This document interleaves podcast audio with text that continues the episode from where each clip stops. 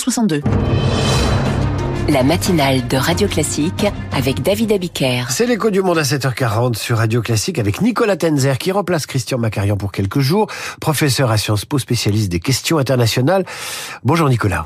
Bonjour. L'Allemagne paiera, disait-on au moment de la signature du traité de Versailles à la fin de la Première Guerre mondiale, idem à la fin de la Deuxième, voulu et déclenché par les puissances de l'Axe.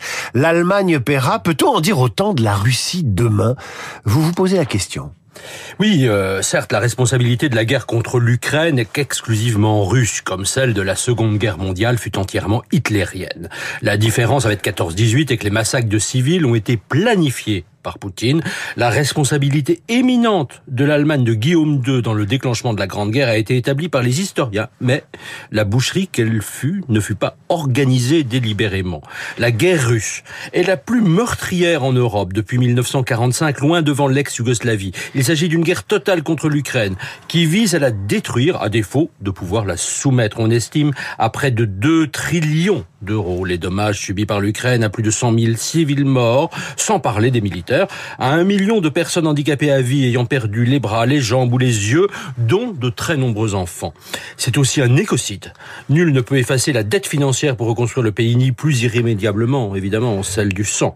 Au-delà des crimes de guerre contre l'humanité et de génocide de la Russie, qui seront jugés notamment par la Cour pénale internationale, les États travaillent à la mise en place d'un tribunal pour juger le crime d'agression lui aussi défini à Nuremberg. Alors concrètement, comment faire? En attendant le moment du jugement, cela peut prendre du temps, et d'une acceptation de compensation par la Russie qui ne pourra venir qu'avec un changement de régime, les États débattent d'un moyen immédiat.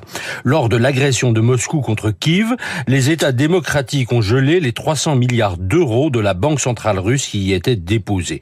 Plusieurs d'entre eux plaident pour que ces sommes soient saisies et transférées à l'Ukraine à moyen terme pour reconstruire le pays, voire immédiatement pour acheter les armes décisives dont elle a besoin pour gagner. 300 milliards, c'est bien plus que les aides financières en dons mais aussi en prêts allouées par les alliés.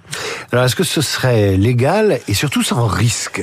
Des milliers de pages pour ou contre ont été écrites sur le sujet par des juristes. Certains évoquent notamment l'immunité des États mais sans convaincre car il n'est pas de précédent depuis 1945 d'une guerre de destruction d'une telle intensité. Une autre solution, adoptée dans son principe hier soir par les pays de l'UE, consisterait à donner les revenus engendrés par ces fonds mais les montants sont très insuffisants ce compromis est lié au risque financier supposé sur l'euro, car 200 de ces 300 milliards sont situés en Europe, essentiellement au sein d'un organisme Euroclear. Cela, disent-ils, pourrait faire fuir les avoirs des banques centrales d'État peu regardant sur les droits fondamentaux. L'argument tombe aisément. À part le dollar, l'euro, la livre ou le yen, dont les pays détenteurs prendraient de telles mesures, ils auraient peu de lieux où s'investir. En réalité, la décision est politique plus que juridique ou financière. Voulons-nous envoyer un signal fort aux États que des crimes massifs ne peuvent être impunis, ni sur le plan judiciaire, ni sur le plan financier. Cela serait un progrès pour le droit et notre sécurité.